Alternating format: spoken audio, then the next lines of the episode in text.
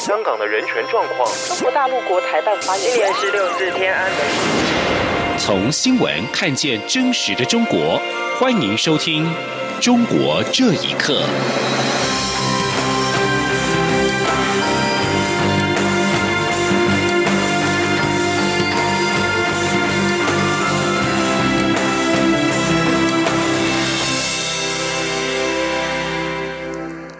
欢迎收听《中国这一刻》。蔡英文总统在今天出席一百零八年下半年陆海空军将官进任布达暨授接典礼。总统表示，面对中国试图破坏区域和平的行径，我们必须更加团结，稳定两岸情势。政府绝不会妥协让步。和平靠国防，国防靠军人。他身为三军统帅。会与军人一起努力及承担，确保国家主权完整与国土安全，让世世代代的台湾人都能享有民主的生活方式。记者冉仁祥、刘品希的报道。文总统二十七号上午出席一百零八年下半年陆海空军将官进任布达及授接典礼。总统致辞时表示，近年来中共透过外交手段、军事威胁、政治渗透等各种方式影响台湾，企图冲击台海稳定的现状，造成周边国家的紧张。面对中共军事的挑衅恫吓，政府必将更坚定地为保护中华民国主权而努力，为稳定台海及区域和平而奋斗。和平。必须靠国防，国防必须靠各位。总统指出，在实务层面，国军致力推动军事实务革新，包括精进部队训练、提升单兵装备、新格服装、营区建设等，都有具体成果。至于政策层面，他上任之后，将国防产业放入五加二产业中的一环，力求国际国造、国建国造的国防自主及创新不对称战力发展。另外，美国也持续强化对台军售，也与国军进行经常性的军事交流。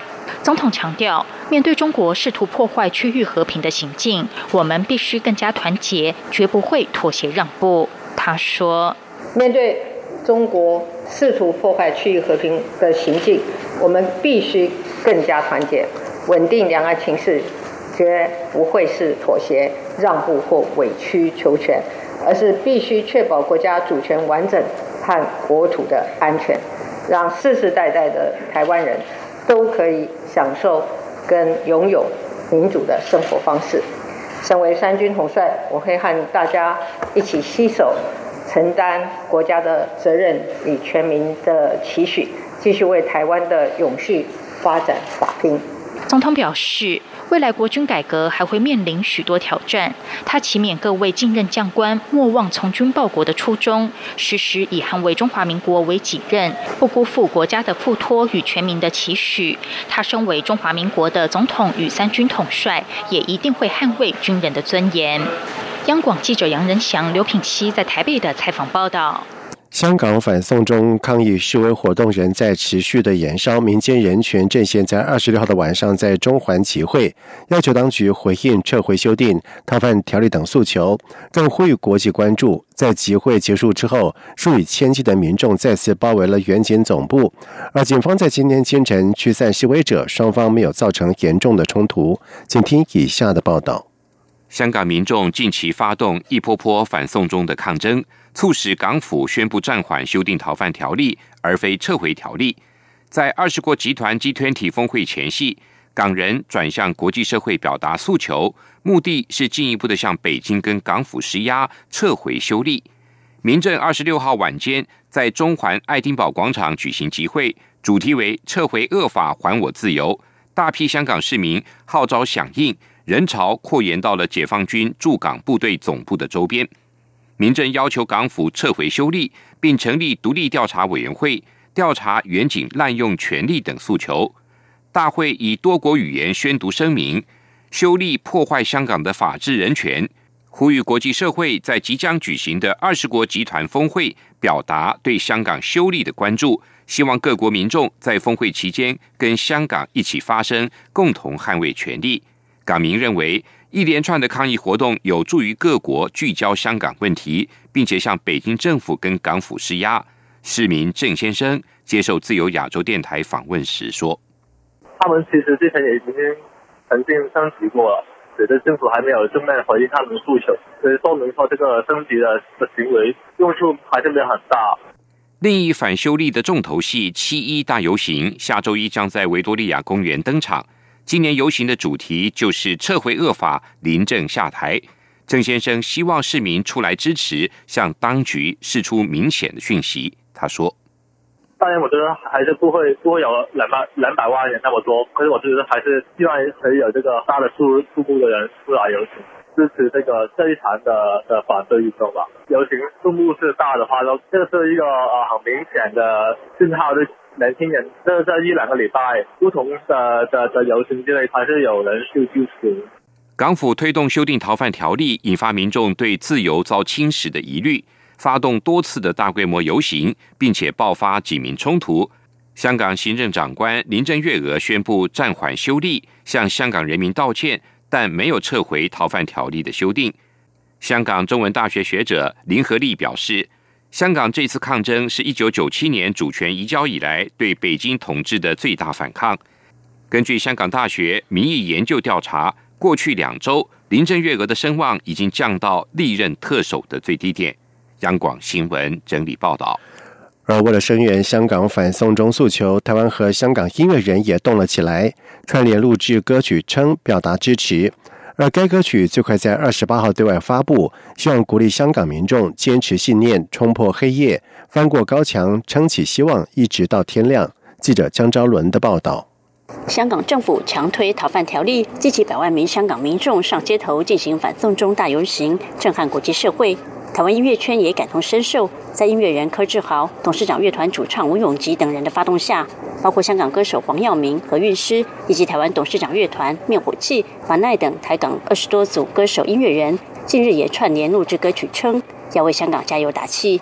称一曲由柯志豪担任制作人，吴永吉谱曲，歌词前半段由台湾作词人武雄填词，后半段由香港著名作词人林夕操刀。歌词大意主要是鼓励香港民众反霸权的路很漫长，希望大家不要放弃，不畏风雨，撑起伞，坚持信念，一起撑到天亮。柯志豪还特别为曲子编写管弦乐，希望让整首歌听起来更热血，更能鼓舞士气。柯志豪说：“台湾许多人成长过程中都有香港元素，像是看港剧、听广东歌、看香港武侠片等。台湾与香港看似有距离，其实很近。如今看到香港的现状，他感触很深。”希望借由这次台港音乐人串联大合唱，力挺香港。柯志豪说：“香港跟台湾本来就有一种在时间轴上面，呃，就是一起在走的。我觉得其实有一种联系，一定有一种默契在。就香港跟台湾真的有一种很看不见的默契那样子。那现在看到香港这个事情现在是这样，其实我觉得那个那个感触其实是很直接的。那更何况我们我们面对的事情其实也有关联嘛。”其实等于一体两面啊。柯志豪表示，目前台港歌手正不眠不休进行最后录音配唱，歌曲搭配影片，预计最快二十八号就会对外公布，希望带给香港民众更多希望与力量。中国电台记者张昭伦台北采访报道。中共总书记习近平二十四号在政治局会议上发出警告，说各种动摇党的根基无处不在，如果不严加防范、及时整治，久而久之必将积重难返。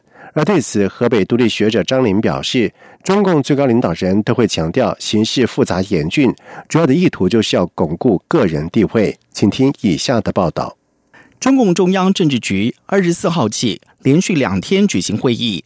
根据自由亚洲电台转述中共官媒的报道，习近平对在座的高官们说，在长期执政条件下，各种弱化党的先进性、损害党的纯洁性的因素时刻存在。各种违背初心和使命、动摇党的根基的危险无所不在。如果不严加的防范、及时整治，久而久之必将积重难返。而七月一号就是中共建党九十八周年，有分析认为，习近平的谈话除了要加强所谓的党性，还有警告高官们确保江山不变色的意图。对此，河北独立学者张宁接受自由亚洲电台访问时表示。中共最高领导人都会强调形势复杂严峻，主要的意图就是为了巩固个人地位。张宁说：“所有的中共领导人都是这样的，他保党的、保社会的稳定，上下一致，都是要保他自己的权利。在一九年，他是遭遇到空前的困境，他要恢复毛泽东时期的意识形态，而且以美国为敌，打贸易战。这两个月来，这个人民日报、新华社、中央电视台都播点什么，就看到了。今年的高压甚至超过了六四之后历年。有海外观察人士指出，习近平的言论可视为是一种变相的亡党警告。对此，江苏时事评论员庞家生表示：“那是说给全民听的，不是说给党内听的。”庞家生说：“目前来讲，他这种亡党的忧虑，在这个十年之内还不大存在这种可能性。”但是在他的有生之年，那可不一定。那说给全民听的，不是说给党内。党内的矛盾是不足以撼动，令他有亡党的危险。大不了是老邓拿倒了老华。另外，习近平二十九号将在日本大阪与美国总统川普就两国贸易问题进行磋商。张宁认为，这一次的政治局会议选择在习近平与川普会晤前夕召开。也就是向美国展示习近平在党内有着坚实的政治实力。央广新闻整理报道。根据德国媒体的报道指出，德国每日新闻网站和相关手机 APP 在中国大陆被封锁，原因可能和最近该节目报道香港反送中相关事务有关。德国之声中文网在二十六号报道，目前还没有中国官方机构说明封锁此网站的原因，而且中国一向很少就网络管制直评。而德国公共广播联盟的报道则认为，为了避免民众接触到六四和香港大规模反送中游行的外媒报道，可能导致德国第一电视台的每日新闻网站在中国被禁。报道并且指出，包括了德国之声中文网、英国广播公司 BBC 中文网、美国之音、纽约时报等国际媒体在中国的网站，其实早已经被封锁。而目前，德国公共广播联盟的主管正在商讨下一步该采取怎么样的措施。与每日新闻一样，德国电视二台以及瑞士公立德语广播电视台已经同样在中国大陆被审查机构封锁。中共已故领导人邓小平曾经的外孙女婿吴晓辉沦为阶下囚之后，他的家人跟律师先后二十次前往监狱，想要探视都被拒绝。吴小辉的母亲林香美在近日发出公开信，为中国司法部依法履职，让他见到儿子。在去年五月，吴小辉因为集资诈骗罪以及职务侵占罪，共被判处执行有期徒刑十八年，并且遭到没收财产人民币一百零五亿元，大约折合新台币四百九十三亿元，而其后被移送上海宝山监狱服刑。吴小辉的家人十次前往上海宝山监狱想要探监，但是至今仍未获得安排探望。林香梅表示，作为吴小辉的亲属，对此案判决坚决不服，并称无论是对此案的申诉，或者是涉及执行事宜的处理，家人跟律师都需要见到吴小辉。熟悉中国骇客入侵的消息来源表示，为了窃取客户的商业机密，中国国家安全部的骇客入侵全球八家规模最大科技服务供应商的网络。路透社在二十六号报道指出，有关此全球骇客活动的巨细民意的新细节，也就是众所周知，而且美国跟西方盟友归咎于中国发动的云端跳跃骇客行动。美国在去年十二月的起诉书披露精心策划的窃取西方智慧财产活动，目的是增进中国的经济利益，但是当中没有点名受害公司。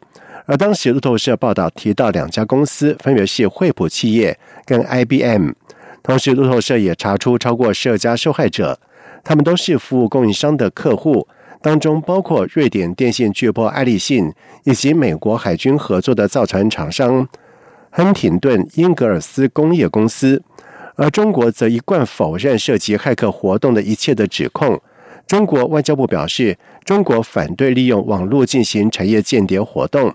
而英国政府通讯总部前负责人汉尼根则是表示，这是一系列持续性的攻击，造成毁灭性的影响。以上中国这一刻，谢谢收听。